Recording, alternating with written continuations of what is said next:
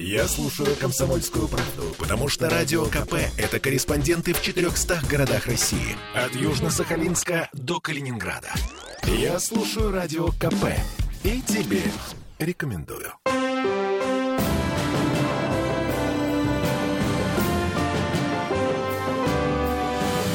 Нулевое чтение.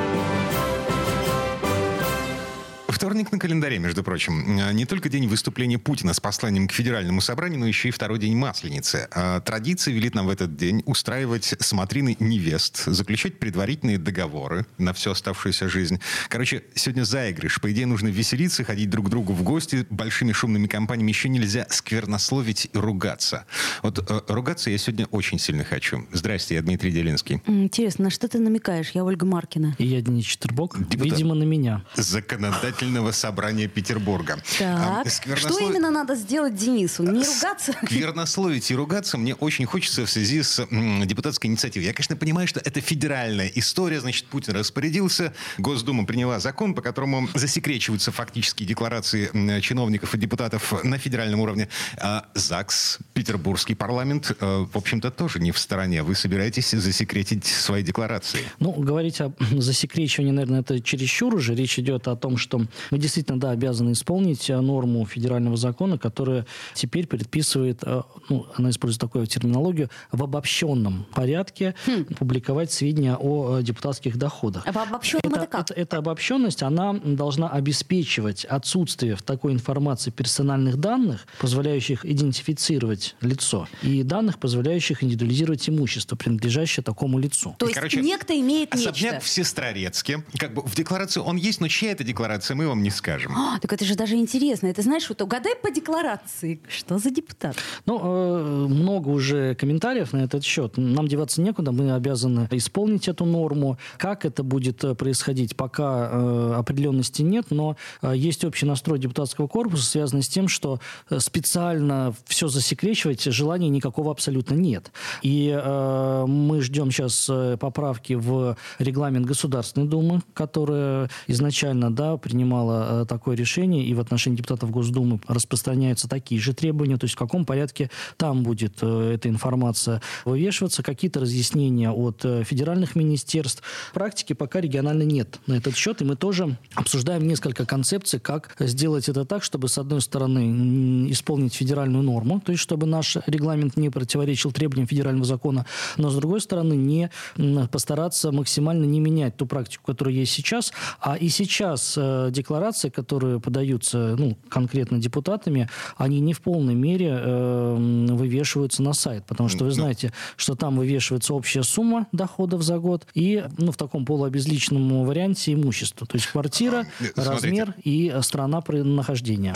Заглядываю в декларацию Дениса Читербока за 21 год. За 22 еще рано. ну, вот сейчас нет. как раз идет, э, подходит срок э, подачи, поэтому документы... А, значит, 3 миллиона 823 тысячи 710 рублей дохода за 21 год. А, недвижимость. Земельный участок 903 квадратных метра, земельный участок 958 квадратных метров, жилой дом 59,1 квадратных метра, квартира 80,6 квадратных метров в пользовании, в скобочках, а, транспортных средств не зарегистрировано. Собственно, это все, что есть в интернете. Смысл в Поми- таком случае да, городить но огород, но я не по- понимаю. Но, но помимо этого также подается информация с детализацией по всем счетам. Мгм. Но это А, не публикуется. Это не публикуется, в том-то и дело. Подается информация по э, кредитам, если они есть, и это тоже не публикуется.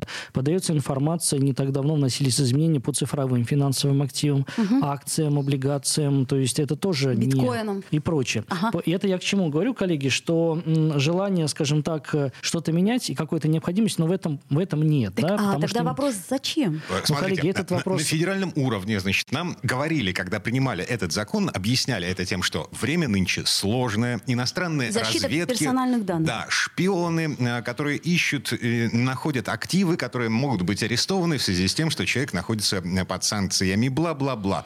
В связи с этим логичный вопрос: а что предыдущие декларации, в которых все черным по белому, все расписано, их что вытерли из интернета? Я не понимаю, зачем? Но речь идет а, о будущем, и вы знаете, что некоторые депутаты законодательного собрания, даже законодательного собрания, находятся в санкционных списках, поэтому, э, видимо, из этой логики и федеральный законодатель решил в целом распространить эту практику на депутатов всех уровней, потому что на отдельные положения закона тоже будут распространяться на, на муниципальных депутатов. То есть выбрана категория, да, депутаты. Вот для них и будет действовать вот этот новый обобщенный порядок. Угу. В каком виде это будет? Да, будет ли это предполагать удаление той информации, которая была уже вывешена? И Надо успеть э, сделать на, на, на некоторых, э, она, на самом деле даже аналитика есть по информационным аналитическим ресурсам. То есть некоторые СМИ выпускают специальный аналитический материал, там, как изменилось благосостояние того или иного там, чиновника, депутата. Вот что делать с этой информацией? Вот ответы на эти вопросы ну, мы ждем сейчас как минимум из поправок в регламент Государственной Думы, из тех рекомендаций, которые выпустит э, соответствующее министерство.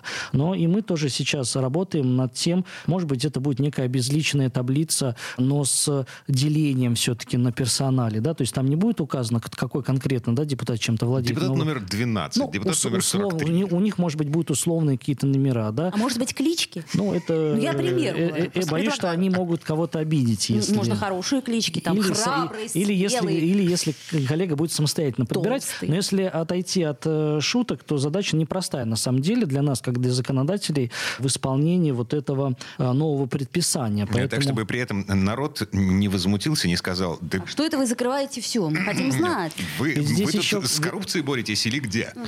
Да, ведь здесь угу. еще тоже не урегулирован, не урегулирован вопрос э, относительно того, если вот кто-то из коллег, например, захочет э, в инициативном порядке, например, опубликовать вообще полные свои, скажем так, доходы. Мы же не можем это типа, исключать. Типа, не смотри, можем. народ, я чист, но с другой стороны, вся информация, которая подается, она и так подавалась, но опять же публиковалась, ну, процентов, может быть, 20 от того, что подается. Потому что э, вот сама декларация, она многостраничная, достаточно подробная, вплоть до номеров счетов, а, дат открытий, вот видов счетов еще и так вопрос. далее. А, подачи декларации, в процедуре подачи декларации, в объеме информации, в деталях информации перемен нет. То есть нет, вы будете подавать все да, подробности, как и вот подавали как раньше. раньше. Вот mm. это Э, форма декларации, она утверждена, она неизменна уже на протяжении там, последних лет. Единственное, что менялось, так она э, разрасталась в плане увеличения объема сведений, которые подаются. Потому что, если вы помните, изначально должностные отчитывались лишь только о своих доходах. Доходах, да. Впоследствии угу. появился отдельный раздел, связанный с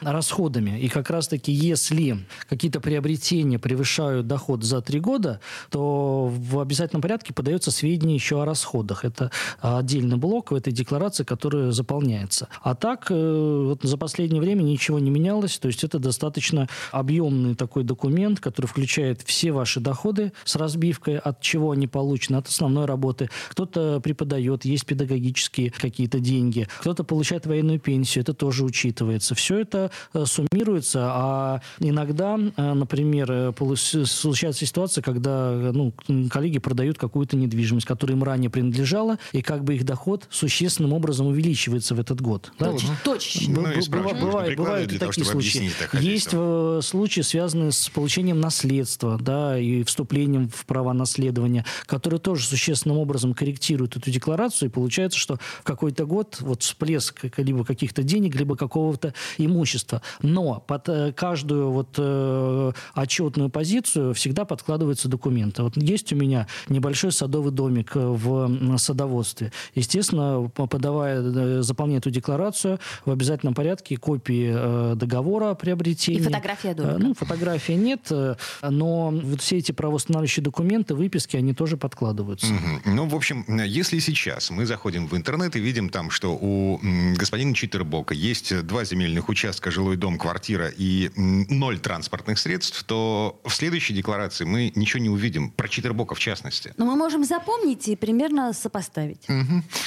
Ну, вам тогда придется запомнить всех, чтобы примерно сопоставить А может быть, нас движение. интересует только ваша декларация? Ну, к примеру. Мне скрывать нечего, поэтому готов всегда поделиться в добровольном порядке с вами. Я очень рада, и я очень надеюсь, что всему ЗАГСу, также и Госдуме скрывать нечего. Ну, хотелось бы в это верить. Так, слушайте, две минуты до конца этой четверти часа. Давайте начнем еще одну очень большую и важную тему. Поправки в градозащитное законодательство Петербургское. Пресловутый 820 закон. Таки добрался до Первое рассмотрения чтение, правильно я понимаю? Да, Петербургском парламенте.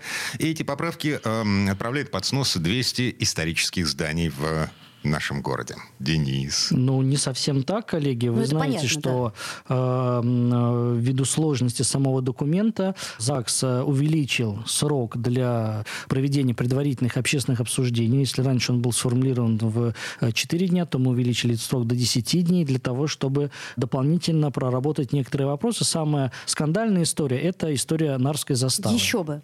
где действительно э, под угрозой сноса могли находиться несколько десятков домов.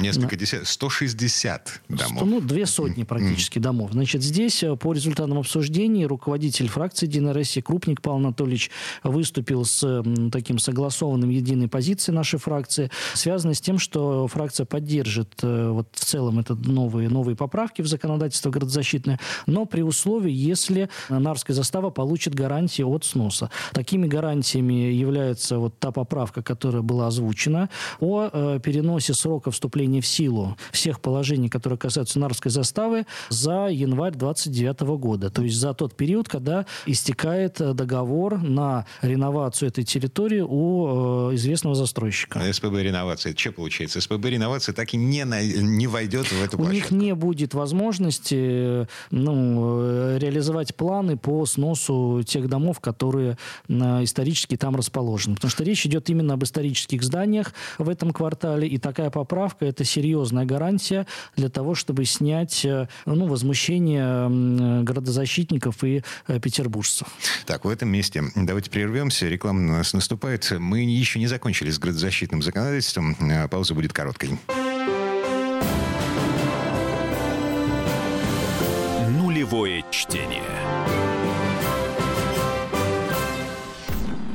Я слушаю Радио КП, потому что здесь самые осведомленные эксперты. И тебе рекомендую.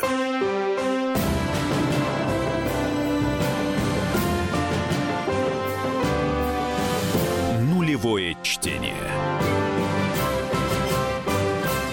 Это мы вернулись в петербургскую студию радио «Комсомольская правда». Я Дмитрий Делинский. Я Ольга И Маркина. я Денис Четербок. Депутат ЗАГСа. Мы не закончили в предыдущей четверти часа с поправками в 820-й градозащитный закон. По поводу Нарвской заставы. Еще раз, на всякий случай, значит, ЗАГС, судя по всему, вместе со Следственным комитетом выступает против сноса исторических зданий. 160 зданий. Кстати, а постро... это же пленные немцы, по-моему, Да, строили эти да. дома. А Ну, что и- значит и- историческая застройка, и- не и- понимаю. И они в том числе, мы знаете, что у нас эм, э, наш 820 закон, он не позволяет сносить э, там здания, которые были построены раньше определенного периода. И- Раньше 17 года, и, 1900. и кроме да. того, есть э, также определенные зоны, которые вводят ну, повышенные охранные обязательства на объекты, которые тоже представляют историческую ценность. Проводятся специальные экспертизы историко-культурные э, в отношении территории, которые дают ответ на то, действительно является ли этот объект историческим или нет. А, Вот э, повторюсь, что тот проект, который был внесен на рассмотрение собрания, действительно э, давал возможность застройщику не учитывать вот это обстоятельство, что могло повлечь за собой снос вот этих исторических зданий. Но, опять же, повторюсь, фракция «Единая Россия», она согласилась поддержать этот документ при условии э, существенной поправки, не дающей застройщику вот, реализовать такие планы. Конкретно относительно Нарвской Нарвской заставы. Но там еще да. есть дома, которые, насколько Погоди, я погоди, знаю, признаны аварийными. Подожди, на- насчет Нарвской заставы. А в Нарвской заставе дома аварийные, да? Есть. Там есть здания Есть. уже даже расселенные. Есть несколько Потому что они аварийных домов. аварийные. Здесь э, тоже решается вопрос индивидуально в зависимости от там, степени аварийности и так далее. Но в целом э, глобально э, возмущение и негодование градозащитного сообщества как раз-таки было вызвано вот этой юридической возможностью, Да. которая Снести предусмотрена. Мгм. Да. Вот. Сейчас этой возможности не будет. Ну, когда документ пройдет первое, второе, третье чтение, Ну, а- чего а- о наличии такой поправки уже заявили мы, поэтому мы ее сейчас... э, Вы знаете, что процедура в целом подачи поправок к 820 закону, она сложная. То есть э, не любую поправку можно подать, и любую поправку к уже внесенному документу необходимо согласовать с Минкультом. Мы сейчас эту работу тоже начинаем вести, потому что с юридической точки зрения поправка должна быть безукоризненна, чтобы ни у кого не возникло никаких подозрений в том, что м, поправка не настоящая. Интересно, а подождите, там же еще два пятна, насколько я помню. А, То есть погоди, Нарская по- застава, по она... поводу Нарвской заставы еще один момент. В каком году заканчивается срок действия этой поправки? В 29-м? М, э, Да, в 29-м. 1 января 29-м 29 То есть году. как раз и к, этому, к, этому, к этой дате истекает договор у э, застройщика на реализацию. А, То значит, есть, э, это именно синхронизированные вещи. Переносимся в 2029 год. СПБ «Реновация» все еще существует и все еще претендует на пятно застройки э, на Нарвской заставе.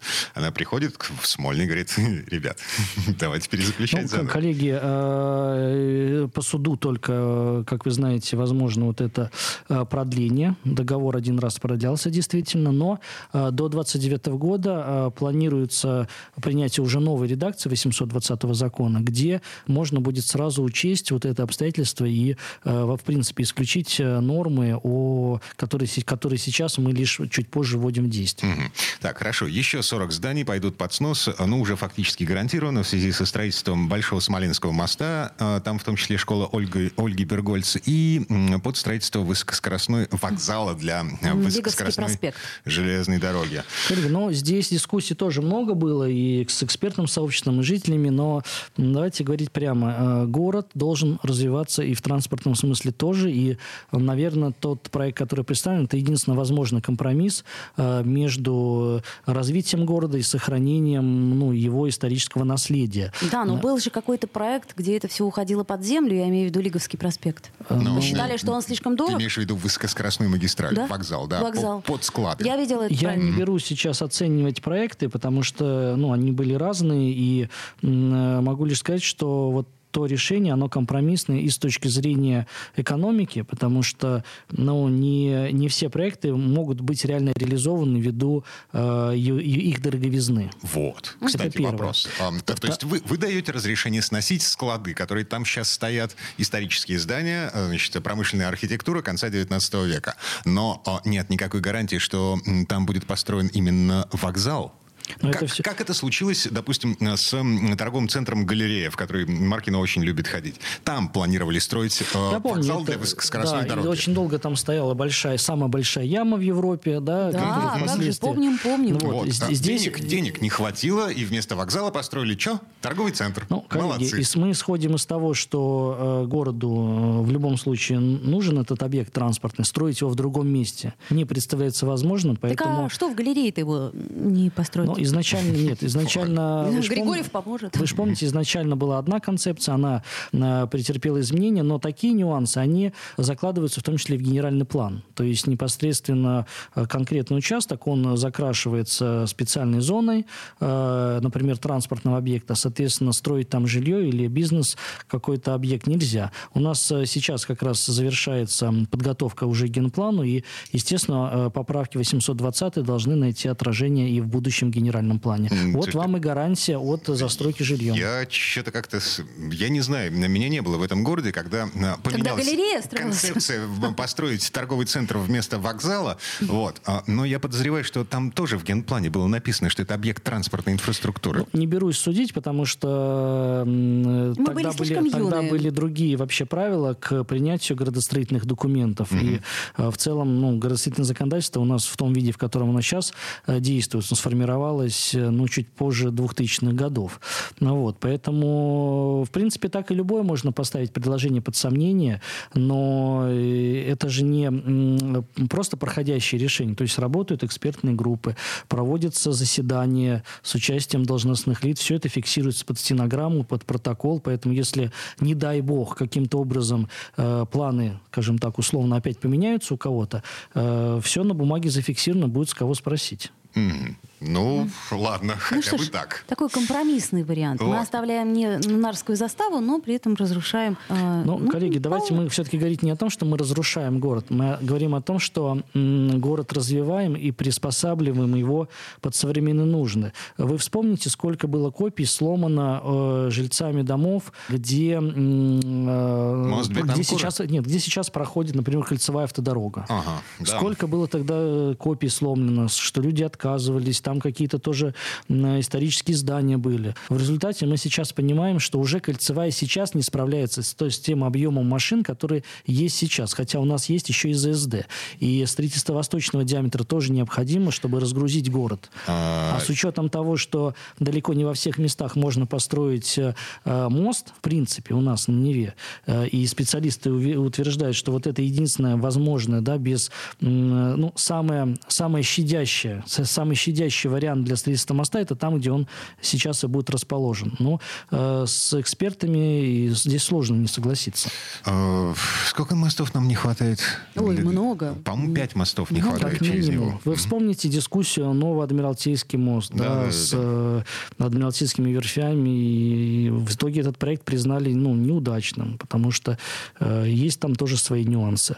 Где мост не построй, в, в черте города. Везде будет вот этот э, поиск баланса. Ну, это правда. Это правда. Еще как раз э, с, с этим э, вестибюлем Адмиралтейской мы опять э, столкнулись с той же городозащитой, которая хочет сохранить дом быта. Точнее, люди хотят сохранить. Это не Адмиралтейская. Адмиралтейская уже Ой, есть. Ой, не Адмиралтейская, театральная, театральная, конечно, театральная. Ну, посмотрим. Вот на мой вкус, если мы же взяли эту театральную в качестве примера, но диссонирует вот этот Раздражает, постройка. да? Да, диссонирует угу. с общим видом историческим, который там сформировался. Угу. Ну, то есть нужно построить что-нибудь, что будет вписано вписываться вместо э, Надо смотреть вот этой проект, конечно. И чтобы ну, типа он... галереи. Угу. Ну, чтобы и симпатично, и продавать можно было. Галерея симпатично. Ну, Григорьев ну, ну. так считает. Так, ладно. А, приговариваем эту историю. Значит, завтра законодательное собрание будет голосовать э, в первом чтении. В первом чтении данный документ, и фракция «Единая Россия» будет готовить поправку, которую я озвучил уже. Ага. Значит, Нарвская застава остается под защитой до 2029 года, а пятно э, в створе Большого Смоленского моста и пятно на месте будущего вокзала, который, возможно, когда-нибудь построят, будущий вокзал для высокоскоростной железнодорожной магистрали Москва-Петербург, это все под снос. Так, а, еще две минуты до конца этой четверти часа. Давайте будем обсуждать... А, депутатов? Ну, хорошо, давайте Ну, депутатов. давайте опять депутатов обсудим. Значит, э, те, кто уехали из России, и вот, э, наконец-таки, предложили лишать их мандатов. Я имею в виду депутатов, конечно. Но знаете, интересно, что? Если ты уехал и более шести месяцев, тебя нет. ну, это как-то странно, Денис. Ну, то есть какой-то формальный очень повод для лишения мандата. Шесть месяцев тебя нет на заседаниях. Ты не ходишь на заседания, и поэтому спасибо счастливы, свободен, до свидания. Если бы я 6 да. месяцев на работу не ходила, я думаю, гораздо быстрее бы все решилось. Ну, речь идет, во-первых, об отсутствии уважительных причин, потому что на работу можно не ходить, например, по причине болезни, да, и это не зависящее от, от вас обстоятельства, потому что какое-то лечение может требоваться и в течение нескольких месяцев. В Карловых Варах, например. Не справочку, главное, раздобыть. Ну, не, не санаторно-курортное все-таки лечение, а лечение. А второй момент заключается в том, что здесь тоже нужен баланс, связанный с тем, что сколько предусмотреть пропусков? Два пропуска подряд, три пропуска подряд. Норма же универсальна для всей страны, и это петербургский парламент заседает каждую неделю. А многие регионы практикуют заседание только лишь раз в месяц, а то и раз в два месяца. Поэтому э, количество здесь ну, принципиально еще учитывать в зависимости от региона. Да? Для Петербурга 6 э, месяцев подряд, это значит, если в среднем 4 недели, 4 на 6, 2-4 заседания подряд надо пропустить. Ну, ничего Ничего себе. Например, То есть, если 23 пропустишь, то все обойдется. А 24 уже э, можно попрощаться с мандатом. А, ну, слушайте, в этом месте давайте прервемся ненадолго. Впереди новости реклама. Нулевое чтение.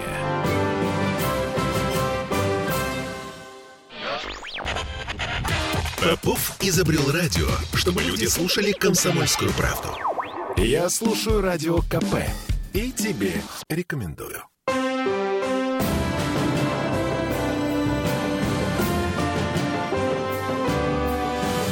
Нулевое чтение. А мы вернулись в петербургскую студию радио «Комсомольская правда». В предыдущий четверти час не договорили про закон, который позволяет увольнять депутатов, если они не появляются на работе в течение полугода. ЗАГС э, собирается приводить местное законодательство в соответствии с федеральным, ну просто потому что Госдума приняла такой же закон в январе. Ну и позиционируется это как борьба со злостными прогульщиками. Собственно, в связи с этим главный вопрос. А, а что, есть поводы? Есть кандидаты на вылет? Могу сказать, что на практике законодательного собрания Санкт-Петербурга, ну вот без уважительных причин э, никто э, там так часто заседаний не пропускает. Так а зачем тогда... Самая этот, э, уважительная причина – это а, арест и нахождение в СИЗО. Ну Вот. или собственная смерть. А, а все-таки э, зачем тогда принимать, если э, и так все хорошо? А это против Но вы, муниципалов. вы же, э, я же говорю, что этот закон же не только на Петербург распространяется, это у нас своя специфика. А он в целом распространяется на всю страну, где в течение шести месяцев может проведено быть там три заседания только, или, или шесть. Вот, поэтому для Петербурга, может быть, это ну, не, не- настолько актуальная инициатива, да, связанная с тем, что все-таки мы заседаем часто, и э, на практике прогулов у нас нет. Все-таки, если депутат пропускает, то... А он должен причине- справку предоставить? Или ну, что? он, Или э, может конечно, лично если, объяснить? если он э, уходит на больничный официально, как у всех, он берет больничный. А какие еще есть причины Э, для неявки? причины, Это же интересно э, нам, в- Да, в регламенте, в регламенте прямо указаны э, причины. Их несколько. Первая причина – это болезнь. смертным. Мгм, это Вторая понятно. причина – это командировка. М, тоже Э, понятно. Третья причина – это м, эм, отпуск. Ну, логично. Э, И еще есть э, две причины. А у вас связ- не коллективный разве отпуск? У нас э, у каждого индивидуально же есть график составляется, как и на любом предприятии. Дело в том, А что летом? летом, ну, летом большинство уходит, как и, наверное, везде, в отпуск. Но это не значит, что коллеги не могут разбить свой отпуск и частично использовать его зимой там, или летом, или в другой период. Семейные Вот. обстоятельства, Оль, не забывай о том, что у депутатов есть э, жены и мужья и дети. То есть Но- рождение ребенка и так далее. Ну, в данном случае это не основание, если только взять отпуск по этому поводу. Вот. Есть еще такие причины, как выполнение поручений самого законодательного собрания или председателя законодательного собрания. Ну, например, если э, вам поручается принять участие в каком-то важном, важной рабочей группе в Государственной Думе или э, здесь, в Петербурге, принять участие в каком-то совещании, донести позицию законодательного собрания, то вас официально само собрание туда направляет, и, соответственно, у вас есть э, возможность э, пропустить заседание вот по этой причине. Слушайте, а как в таком случае э, голосуют депутаты? Э, Есть, есть процедура доверенности. Ага. То есть депутат... все-таки распространена практика, когда депутат нажимает не только свою кнопочку, но и кнопочку соседа. Она не просто распространена, она прямо предусмотрена регламентом. И более того, скажу, что если, например, я по каким-то причинам пропускаю э, заседание, хотя вот за, за все время я пропустил только один раз Когда заседание. болели. Когда болел и был в больнице, да. Э, И в- я воспользовался своим правом э, подготовить доверенность на официальном бланке. Я с- э, расписываю, как конкретно мой, например, ну, сосед, обычно передает э, соседу, чтобы было удобно голосовать, как он должен проголосовать по каждому вопросу. Поддержать, э, проголосовать против, воздержаться по каждой поправке. Это все подробнейшим образом расписывается. Так а разве у вас на фракции не единое мнение относительно... Ты не поверишь, нет. Не единое. У нас все обсуждается на фракции. По большинству вопросов, конечно, голосует э, фракция э, единой позиции, но есть голосование, по которым э, допускается голосование на усмотрение депутатов, то есть каждый голосует так, как может, когда как хочет, да и как может. Ну Вот. И э, есть случаи, когда ну, принимается некое общее фракционное решение, но э, каким-то коллегам э, Позволено предоставляется возможность воздержаться или проголосовать каким-то иным образом. Это все всегда отдельно, конечно же, оговаривается. Это практика, наверное, для всех фракций э, характерна. Вот. Поэтому говорить о том, что все голосования исключительно голосуются вот э, в одном ключе, нет. Есть э, и исключения из этого правила. Мгм. Ну и так, на всякий случай, я напоминаю, на- значит, ни один из депутатов законодательного собрания Петербурга не сбежал из страны а, в связи с тем, что как бы мы уже, в общем, Я год- таких не знаю, коллеги. Да. Но а, у нас полно муниципальных депутатов в Петербурге, которые ну, уехали из страны в связи с специальной военной операцией. И законопроект, о котором мы сейчас говорим, он, в общем-то, в основном против них направлен. Ну, в данном случае проект, который мы сегодня рассматриваем, вернее, завтра будем рассматривать, он касается исключительно депутатов ЗАГСа, вот, но в отношении э, муниципальной составляющей там будет отдельный закон, который в том числе будет э, предусматривать и э, те положения по обобщенным сведениям, которые и вообще по порядку подачи деклараций муниципальными депутатами. А вы знаете, что у нас э, муниципальные депутаты, ну, по большей части, львиная доля работают э, на освобожден, на неосвобожденной основе, то есть они на общественных началах выполняют свою функцию муниципальных депутатов. И давно уже э, шли споры споры на практике среди э, правоведов, насколько необходимо с них-то каждый год собирать эти декларации, если они ни копейки из бюджета не получают. Вот. И было, я считаю, принято такое правильно взвешенное решение, связанное с тем, что на момент заступления на пост они сдают свою декларацию, а, вот, а в дальнейшем, если у них только что-то сильно меняется в финансовых их э, жизни, то тогда они уточняют сведения. Если нет, то вот эти общественные депутаты, они никакие, никакой отчетности ежегодно подавать не должны, что логично. Ну и насчет лишения их мандатов. Э, у нас же в Петербурге как минимум один муниципалитет не функционирует уже, по-моему, года два или три в связи с тем, что депутатов просто говорите? нет. Ну, Смолинская. Смолинская, да. Э, недавно было решение городского суда, по которому этот муниципалитет распущен. И мы с вами обсуждали в этой студии уже, что в течение трех месяцев с момента вступления в силу этого решения губернатор города по закону вносит э, закон о распуске такого муниципального совета, и после принятия этого закона там проводятся новые выборы. То есть вопрос с этим муниципалитетом закрыт еще до внесения вот этих изменений, о которых мы сейчас говорим. Так, ну и последний вопрос. Поправки в социальный кодекс, да? Мы поговорим по поводу того, как э, наши власти петербургские распространяют меры соцподдержки на детей, которые потеряли родителей э, во время обучения в школах. Но здесь э, достаточно узкий момент, связанный с тем, что эти дети и так обеспечиваются всем в соответствии с прямой нормой федерального закона, но нам необходимо внести уточнение в свое законодательство для очень узкой категории людей. Э, дело в том, что у нас есть ребята, которые, э, учась в школе, уже достигли 18-летнего возраста. Mm. Да, а. и э, получался, получался, да, получалась Нет, следующая логика. То, как бы, как только они достигают возраста 18 лет, они утрачивают статус детей потому что дети это те, кто до 18. Как только вам 18, вы уже взрослый. И так вот, э, наш социальный кодекс э, предусматривал гарантии для тех ребят, которые, э, которым уже исполнилось 18 лет, которые потеряли одного или обоих родителей, но при этом закон прямо говорит, что они должны обучаться либо в среднеспециальных образовательных организациях, либо в вузах. Но если человек достиг 18-летнего возраста, до сих пор еще находится в школе, и не дай бог у него умерли один или оба родителя, то он как бы получается и не в ту категорию не попадает, и, и, в, и, и не к детям не относится, но и к взрослым не может получить, потому что он не учится э, в ВУЗе или в техникуме. И, соответственно, минус эм, э, стипендия, минус Ну, это пособие. серьезно, это полное обеспечение, конечно, mm-hmm. это серьезная вещь, поэтому для того, чтобы на практике не возникало вот такой вот ситуации, э, мы сейчас корректируем наш э, социальный кодекс, вот, э, и одновременно запрашиваем информацию, а есть ли вообще статистика в отношении вот такой узкой группы э, людей. Потому Я что... думаю, что мало, но тем не менее, если это, 8 это лет идут возникнуть. в школу, да, то вполне как 18. Вы же можете оставаться на второй год, например. Да и не заканчивают да, ее сейчас, если 8 лет идут в школу. Посчитайте, плюс 11 не получается. Не получается. Так. Поэтому раньше, может быть, так, и, так, так проблемы не стояло, не потому стояло, что в целом... потому что все в 7 лет там, уже максимум. 7 лет. У меня, например, 5 4 э, класса ну, не было, с 3 сразу угу, в 5. Да. То есть ты эконом... И если ты пошел еще в школу... То есть получается, что мы учились 10 лет, а сейчас учатся а 11. Сейчас 11, прям да. Полных. И, как правило, все равно в 7 лет идут э, в ну, школу. Да. Да, в 6 уже это большая редкость. Раньше было распространено. Нет, сейчас кстати. практически никто не идет. Так, ладно. Э, в этом месте мы прерываемся э, в связи с тем, что ну, просто время закончилось э, нашего эфире.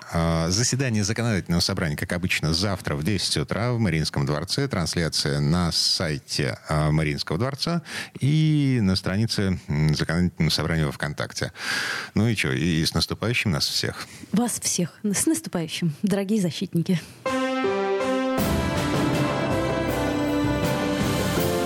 Нулевое чтение.